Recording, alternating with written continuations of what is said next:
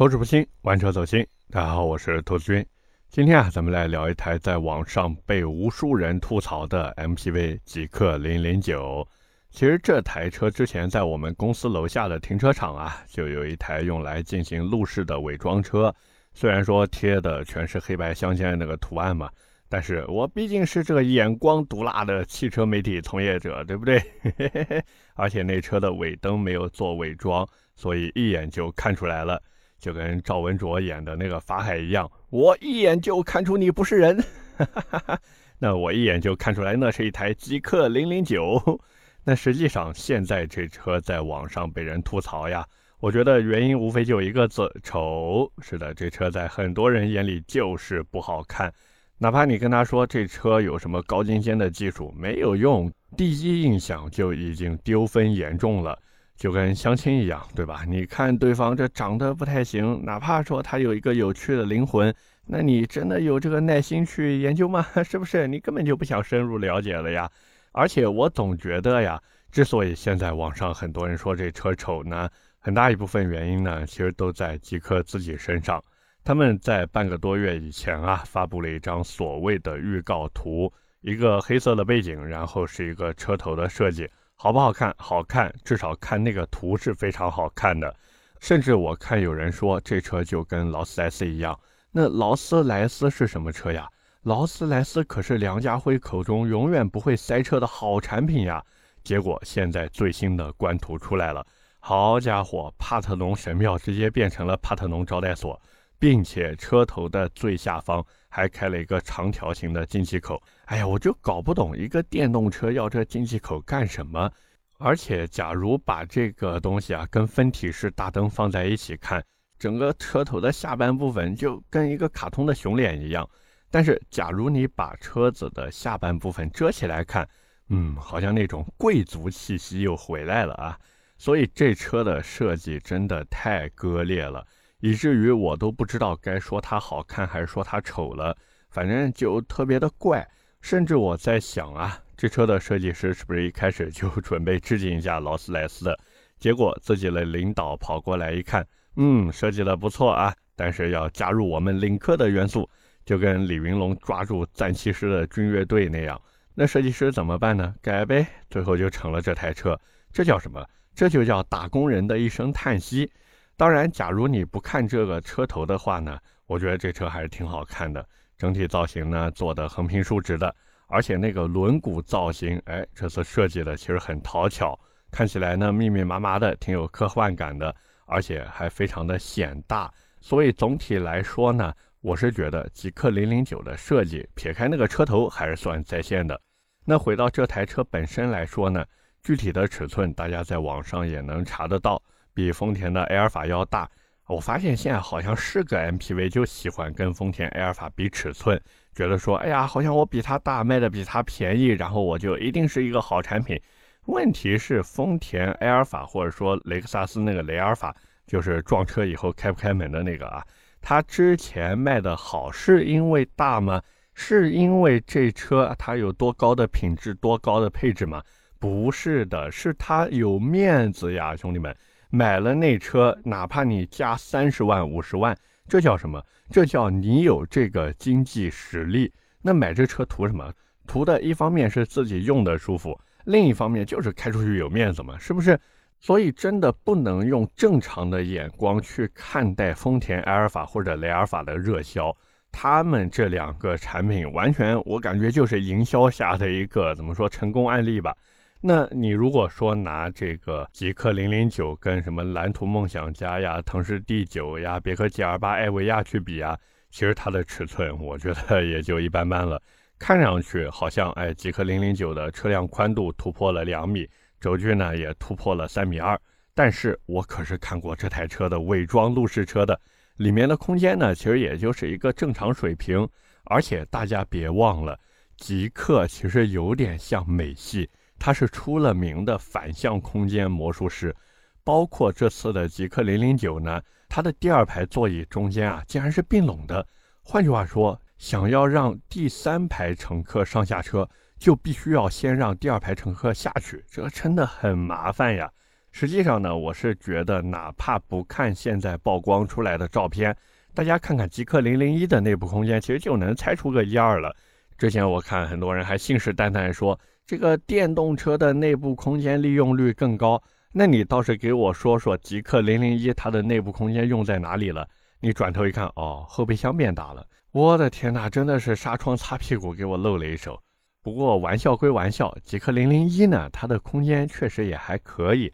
那现在这个极氪零零九，我们回头来看，它基于浩瀚架构平台打造，而且是一台纯电动车。没错，他们没有做增程版，还是和极氪零零一一样去玩了那个纯电。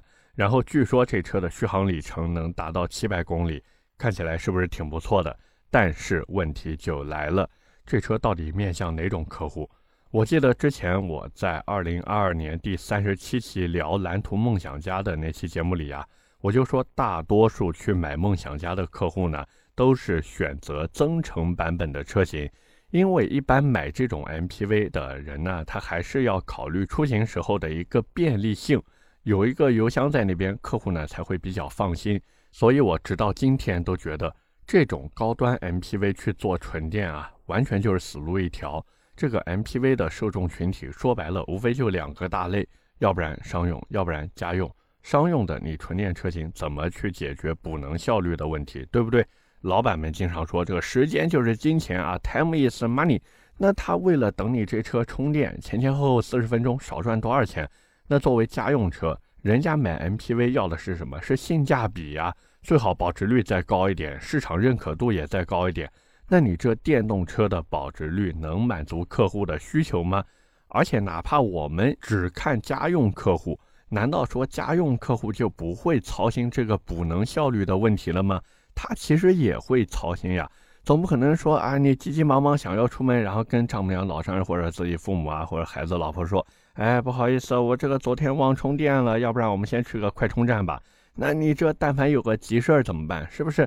而且除了这个以外呢？我在网上还看到有一些人发那种文章，就是看似理中客，实际背后呢都是生意。他们说呢，极氪零零九这种 MPV 的电动化是有利有弊的。虽然由于电池组的存在啊，车辆的地台高度会变得更高，不利于老人小孩上下车的便利性。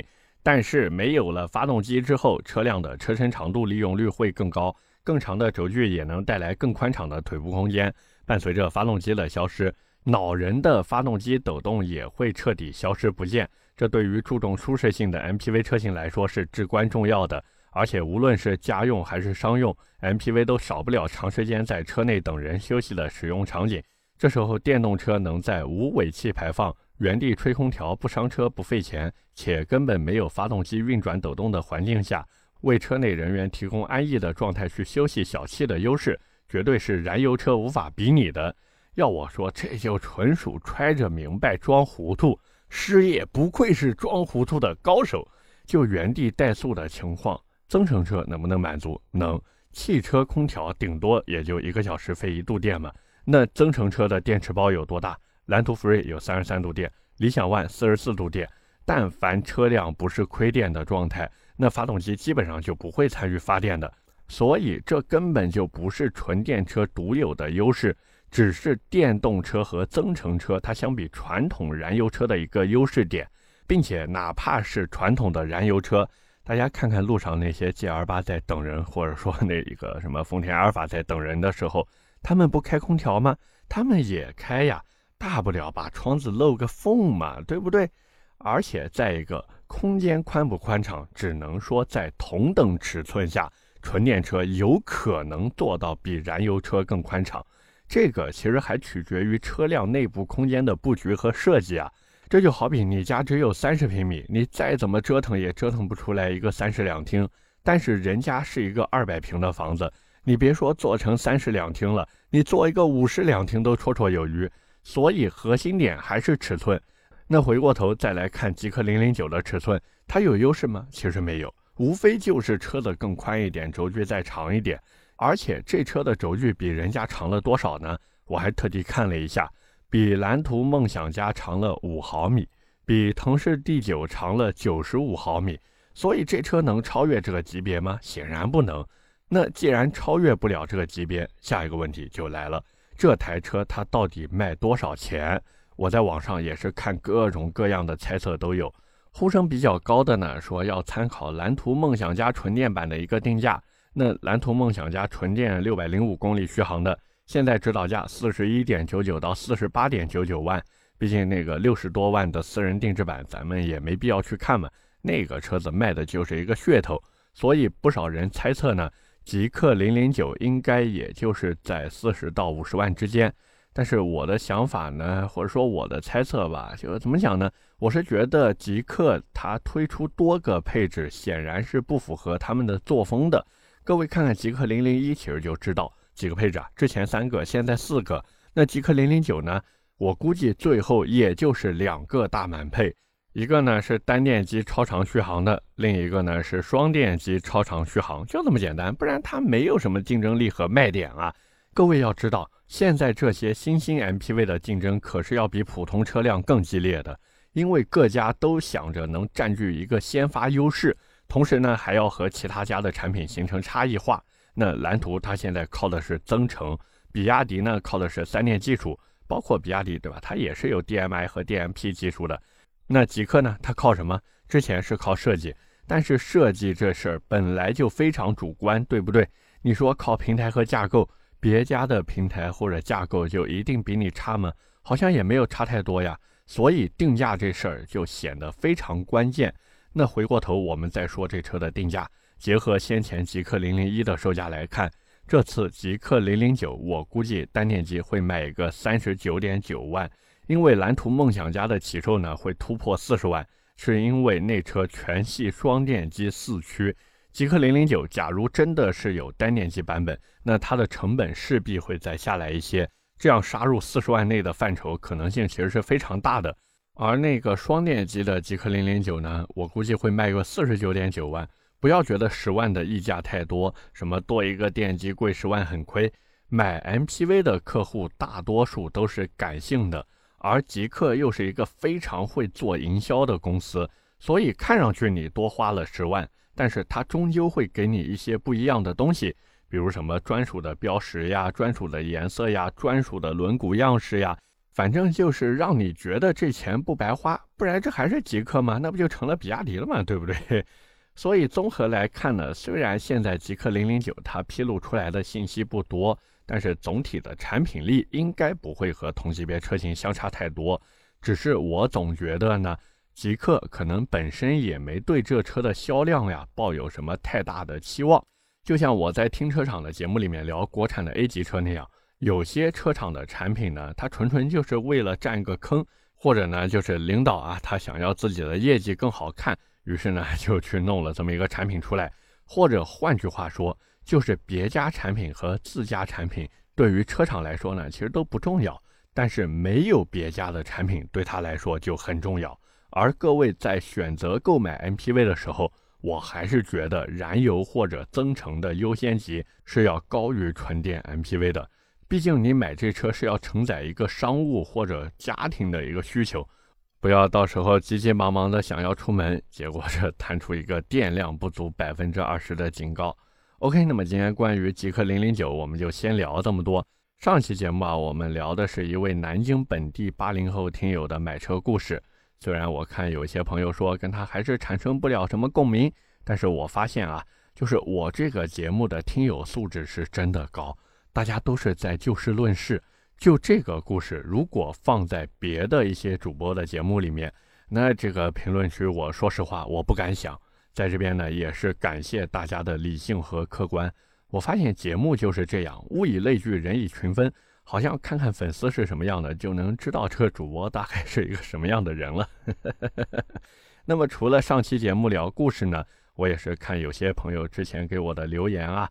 说兔子，你这个每期的时长都太短了，我根本就不够听啊。那咱们今天就多聊一会儿，跟大家聊点闲的。那么聊什么闲的呢？主要就是我最近啊，在 B 站看了一个 UP 主，叫做小王 Air，哎，好像念 Albert 吧，反正就是 A L B E R T。这个人呢，在 B 站有一百多万的粉丝量。他在讲大国博弈的时候，还有一些小国的故事啊，其实非常非常有意思，我看得很上头。包括这个人的文字阐述也非常的有逻辑性。这其实是我自己特别欠缺或者说做的不太好的地方。就是大家听我的节目也都知道嘛，虽然有一个大的逻辑线在那边，但是我还是会忍不住穿插一些各种其他的内容在当中啊。可能这还是和我自己的一个发散性思维有关系。就是我有时候真的会想到一些与之相关的东西，然后就想跟大家去说。那我也不知道大家喜不喜欢这样的架构。不过能从我节目开始一直听到现在的朋友呢，我估计你们也都习惯了。但是不管怎么说，这个人的视频可以看看，挺好玩的。而且我发现，在他的内容里面啊，其实也能学到或者感悟到一些新的东西。反正我是觉得大家真的可以去看一看，哪怕当一个娱乐节目也是挺好的。那实际上呢，我看这个节目的时候，我也是在想，就是我的这一档音频节目啊，其实也是可以进行一个视频化改造的。我之前试了一下，就是用一点五倍速或者两倍速去听我的音频，其实整体节奏还是挺有效率，就挺快的。那再加上一些欢快的 BGM 去做成长视频的话，一周不管是更新一次还是更新两次，我是觉得问题不大。但是有一个现实的情况摆在我的面前。就是我不会做视频，哪怕剪映那种软件，我用的都是磕磕绊绊的。所以我现在也是在想，要不要试着去做一做。不过这种视频呢，确实很费时间，包括我的这个内容到底适不适合，其实我还是有点吃不准。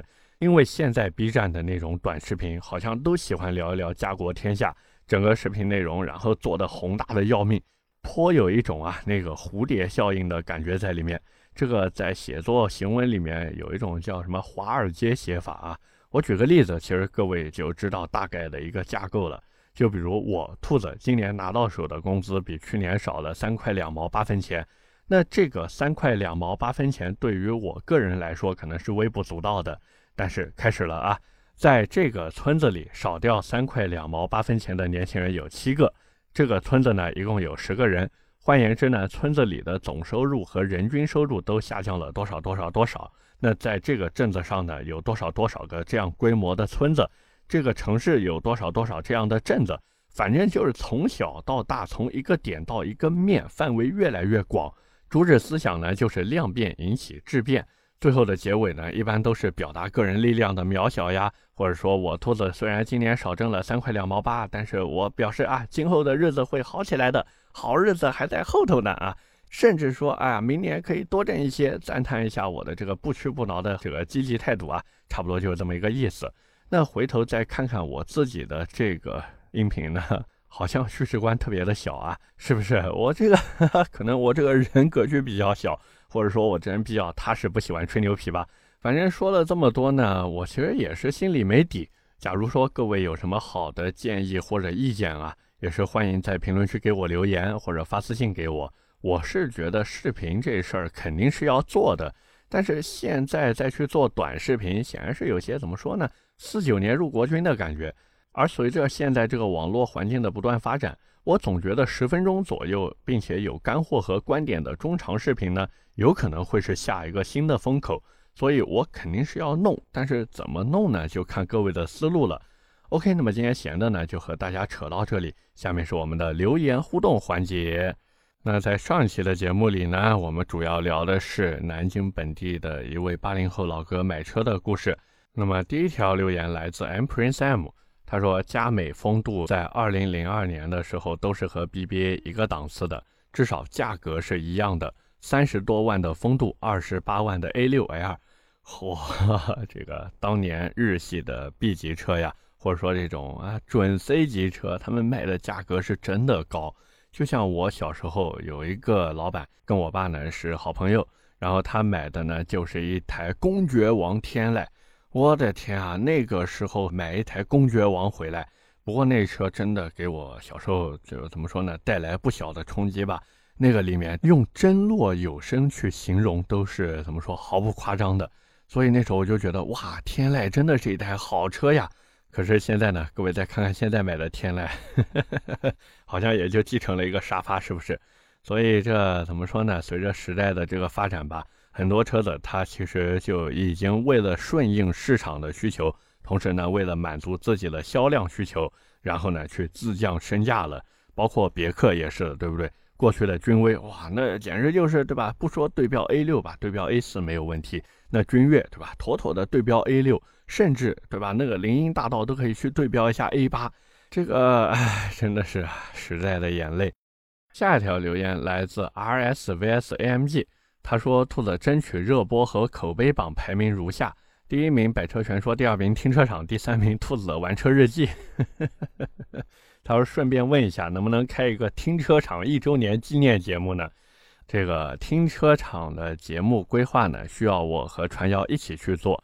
那至于你说的这个热播和口碑榜的排名呢，其实我是觉得口碑榜啊，它这个排名怪怪的，但是热播榜确实能反映这个主播的热度。我也是努力，对吧？冲前三，这个 呃，这毕竟有那么多老资历的大主播在那儿。”我先努努力啊，反正现在这个前十呢问题不大，但是这个前五呢，是不是我努力，我努力，好不好？最后一条留言来自 Nutchin 一九九零，他说想问一下，4S 店送的车衣可不可以贴，会不会伤到车漆？这其实呢也是很多朋友关心的一个问题。那我是觉得，假如 4S 店送你的是一个大品牌的这个透明膜，那这个问题不大。小品牌呢，其实它主要的问题就两个。一个呢是车衣会发黄，第二个呢是不太好的那种车衣，当你过个两三年、三五年撕下来的时候，你会发现在你的漆面呢会有留胶，除胶的时候呢会比较烦。但是这也不是你需要考虑的事情呀，是给你贴新车衣的店家要考虑的事情。你又不用自己动手贴车衣，是不是？